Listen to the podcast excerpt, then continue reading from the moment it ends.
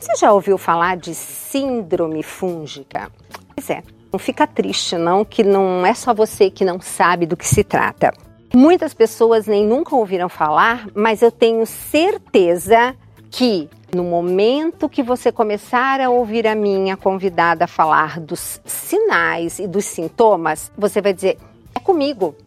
E quem que eu chamei para fazer essa pauta maravilhosa comigo é a nossa queridíssima doutora Denise Carreiro.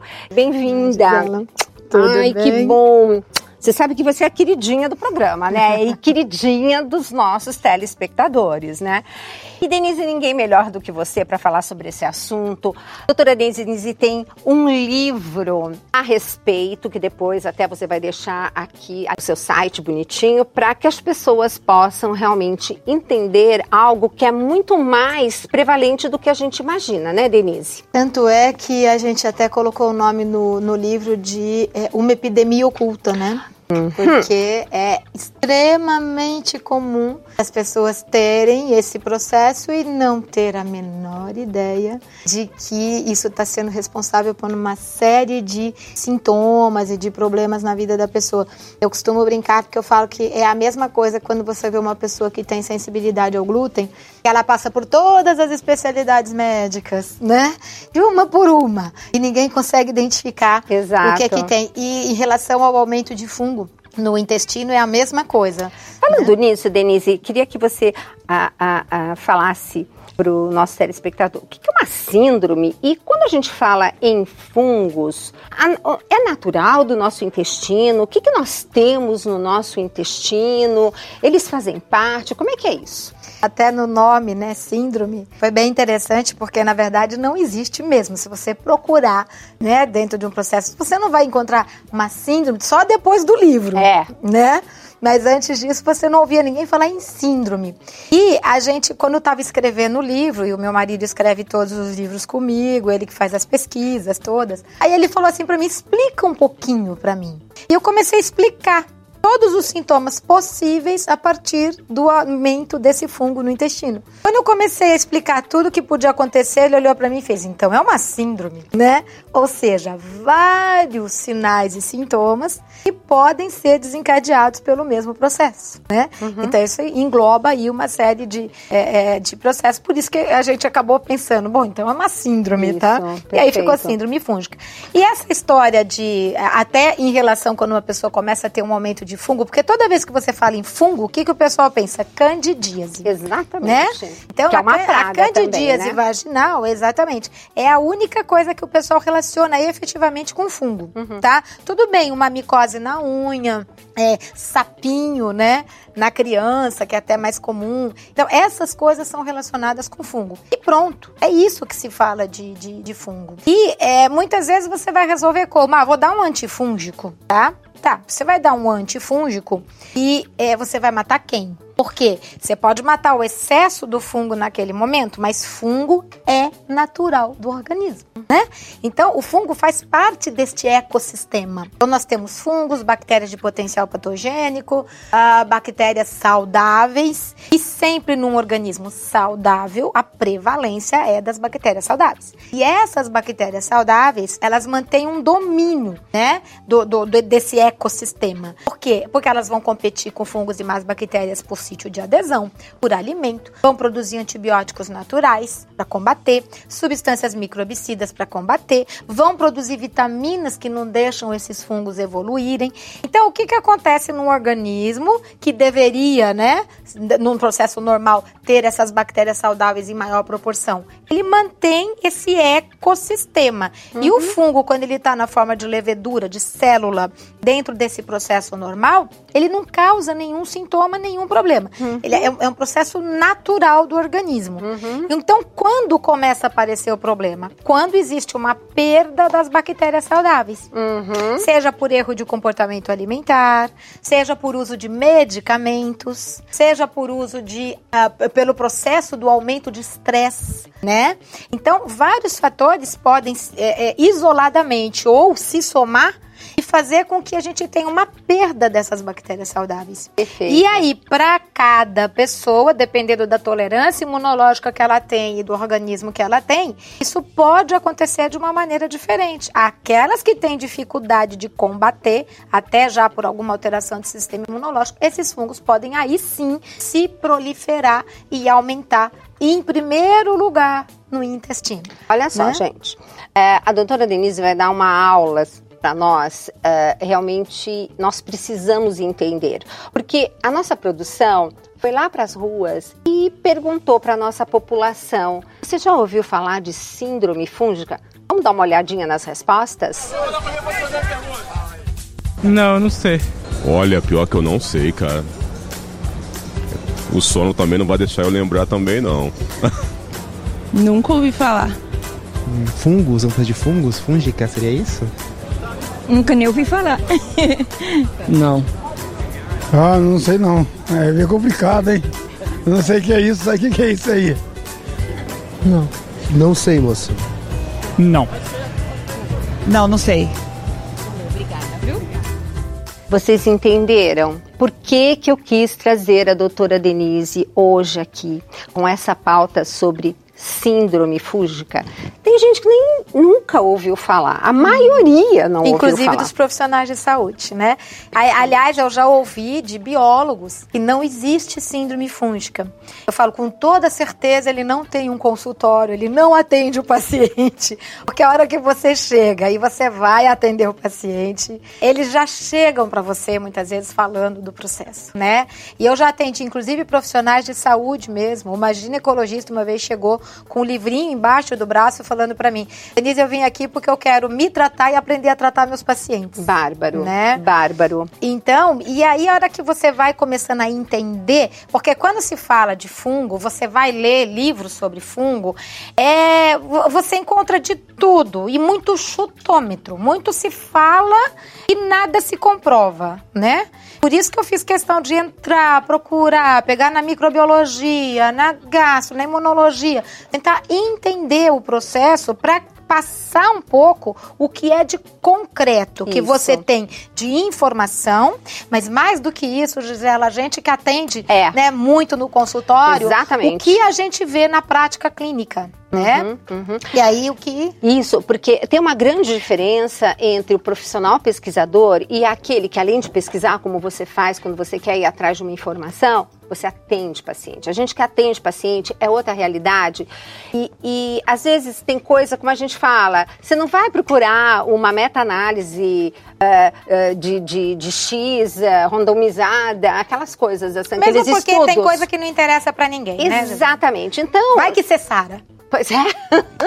Mas que você, Sara. Não interessa pra ninguém. Agora, eh, antes da gente entrar no intervalo, que nós temos mais ou menos uns três minutinhos, Denise, dá uma ideia para nossa telespectadora. Agora, é mais mulher do que homem? Não. Ou é só mulher? Não, Não, os dois. Não. Então, mas dá essa ideia agora de como que uh, ela pode estar se sentindo e não sabendo que tem uma síndrome fúngica. É, a partir do momento que o fungo começa a se proliferar, ele começa a produzir substâncias. Na verdade, por quê? Porque o, o fungo, ele não é que nem a gente. A gente ingere e digere. O fungo digere e ingere. Então, ele produz enzimas para fermentar os alimentos, para com que, só, com o resultado disso, ele se alimenta. Só que, junto com isso, ele produz substâncias chamadas de micotoxinas, que é para proteger ele do meio.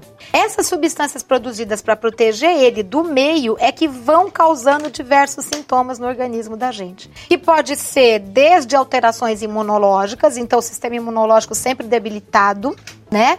Até sonolência, cansaço, falta de energia, é, alterações dermatológicas, né? Então, como eu brinco, em geral, aquele paciente clássico da síndrome fúngica, o cabelo não cai, ele se joga, ele se suicida, né? Então, o cabelo despenca. E pode cair cabelo e, e cílios e sobrancelha e bolinhas no braço, aquelas bolinhas que vai no médico, ele fala, é idiopático, né? Não tem o que fazer, né? Uhum. normalmente é bem clássica dessas substâncias produzidas pelo fungo uhum. e que podem levar à escamação, escamação na sobrancelha, no nariz, na boca, atrás da orelha, coceira no ouvido, escamação na cabeça, feridinhas na cabeça. Aquelas caspinhas na sobrancelha. Que muitas vezes você ouve assim, é dermatite seborreica, uhum. tá? Quando você pega isso e você vai associar todo o resto da sintomatologia, calcanhar rachado, mão e pé escamando, é, manchas que às vezes andam no corpo. E a partir do momento que o fungo no intestino desestabiliza o sistema imunológico, a pessoa está sujeita a pegar um fungo na unha, um fungo na pele. Aí é uma benção, né? gente. E pelo que eu tô vendo, são tantos os sinais e sintomas, mas a gente precisa falar dos sinais e sintomas e, é claro, falar de como conseguir, assim, uh, resolver essa situação. É, eu acho que é importante identificar alguns fatores até para procurar ajuda. Sim. Né?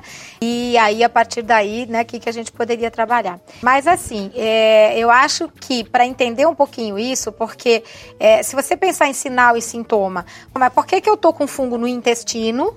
E aumentado no intestino e eu vou ter sintoma de candidíase. Uhum. Então, para entender um pouquinho isso, a gente sabe que o nosso intestino, ele tem uma, uma permeabilidade aonde ele vai fazer uma seleção nutriente entra, tranqueira não, vai, vai sempre estar tá fazendo essa defesa do organismo. É um dos fatores que faz a gente tolerar agressores. Perfeito. Só que quando eu tenho uma disbiose, ou seja, quando aumenta fungos e más bactérias em detrimento das boas bactérias, eu perco essa permeabilidade. E se o fungo começa a se proliferar, ele vai formar hifa, micélio, e quando ele começa a se proliferar e a gente perdeu essa permeabilidade adequada, ele pode translocar uhum. para a parte urogenital e ah. aí causar a candidíase. Uhum. E essa candidíase na mulher, ela pode dar ardência, coceira, dor, escorrimento, mas ela pode não dar nada e dar só muitas vezes um corrimento leve.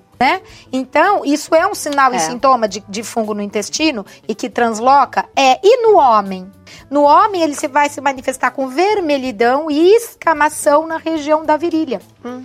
E é muito comum você pegar meninos, principalmente, com uh, sinais e sintomas de TDAH hiperatividade, distúrbio de concentração, irritabilidade, alteração de humor, pavio curto, né, dificuldade de, de focar. Agora, como o fungo produz, por exemplo, substâncias que inibem a biotina, por que, que ele inibe a biotina? Porque a biotina inibe ele. Então, ele está no mundo antes de nós, né? Então, quando ele produz substâncias para inibir a biotina, é para ele sobreviver.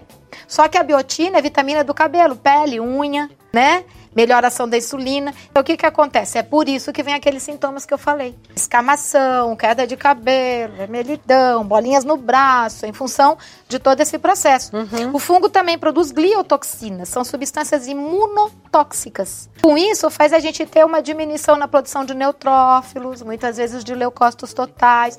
E aí, o que, que acontece? O sistema imunológico fica debilitado. Uhum. E esse processo faz com que o organismo não consiga combater o próprio fungo. E ele faz isso de propósito, é para ele poder sobreviver. Ele adora Só um que, açúcar, né, é isso. Denise? E aí, falando no açúcar, é porque o fungo produz duas substâncias que são hipoglicemiantes, acetaldeído e ácido tartárico. São duas substâncias que causam no organismo hipoglicemia.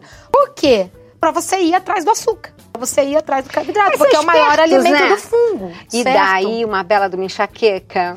É, porque a hora que você tem hipoglicemia, é falta de energia para o sistema nervoso central. Uhum. Isso pode causar enjoos, isso pode causar, a pessoa acorda enjoada. Isso pode causar pesadelo, sono noturno, sono agitado. Isso pode causar dificuldade de concentração. Agora, o estresse tem a ver também, Denise, com, digamos assim, esse desequilíbrio na nossa microbiota? Você pode pode pensar no processo uh, uh, de uma, via de mão dupla, uhum. né?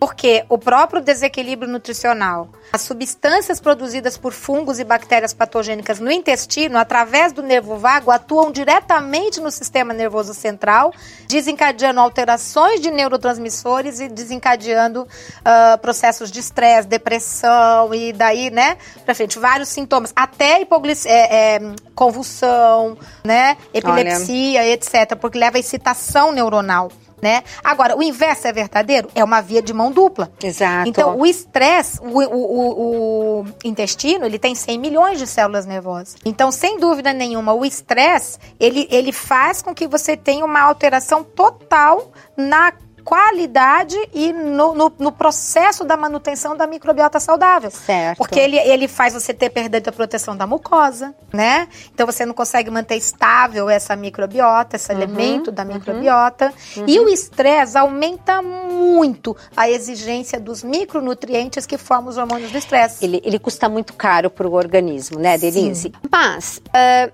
o que, que a doutora Denise agora, eu estava conversando um pouquinho com ela, Vamos, o que fazer? Como você pode colocar em prática o que para reverter esse quadro, minimizar esse quadro, Denise? A gente é feito do que a gente põe dentro da gente. A primeira coisa, evitar ultraprocessados. Ultraprocessados, eles, eles, eles aumentam essa, eles destroem a microbiota saudável. A evitar coisas que não foi a natureza que deu. A natureza deu pra gente comida. Algumas né? verduras, frutas. Frutas. É aquela história que você fala, né? Abre menos caixa, descasca mais, né?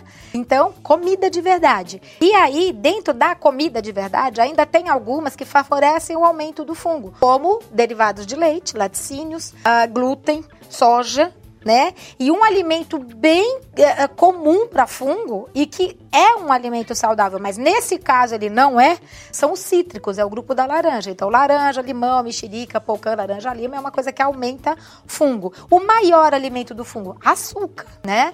Então, e alimentos que têm fungo. Então, quando tá num processo realmente, né, complicado, as oleaginosas, então castanha, nozes, avelãs, ameixa, Tira. as frutas secas, ameixa. É muito comum você ver uva passa que ela é preta e ela tá branca né? Uhum. Então, assim, é comum uva passa e oleaginosas ter fungo, porque eles são alimentos fantásticos. Nós adoramos. E o fungo também. Então, quem já me ouviu falar, cansa de ouvir, né? Tá. Porque é aquela história, uma fruta a cada duas horas e meia, três horas, salada verde no almoço e na janta, usa cereais integrais, cereais integrais, usa linhaça, chia, flocos de amaranto, de quinoa, uh, biomassa de banana verde, farinha de banana verde. E eu acho que, assim, é a alimentação que vai mudar esse processo Exato. Não tem remédio que mude. É. Porque você pode dar remédio que, remédio que mata o fungo, mas que primeiro mata o fígado. É. Né? É. E o que, que acontece com o fungo? Como ele é natural do organismo, ele volta. Então eu tenho que resgatar o meio aonde o fungo fica quietinho. Exato. Resgatar o sistema imunológico, resgatar as bactérias saudáveis. É aí que eu vou conseguir reverter esse processo. Certo? Simples assim.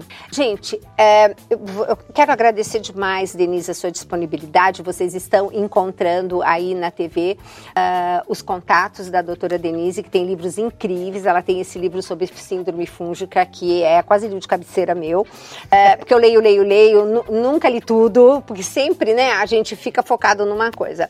E Prometo que ela vai voltar, porque tem tantos assuntos interessantes, né, Denise? Denise, super obrigada e eu te deixo assim rapidinho para você fazer as suas últimas considerações. Eu é que agradeço, é sempre bom estar aqui com vocês. É, como você colocou, a gente é, tem poucos canais onde efetivamente a gente pode falar o que é, pode ajudar as pessoas de verdade, né? De verdade, sair desse quadro de, de, de, de doenças que as pessoas têm, que hoje em dia muitas acham que é até normal, é. de tão comum que é. É verdade. Né? Eu que agradeço. Sempre tá. bom estar aqui. Se Deus quiser. E olha, gente, divulguem e espero vocês no próximo Mais Saúde.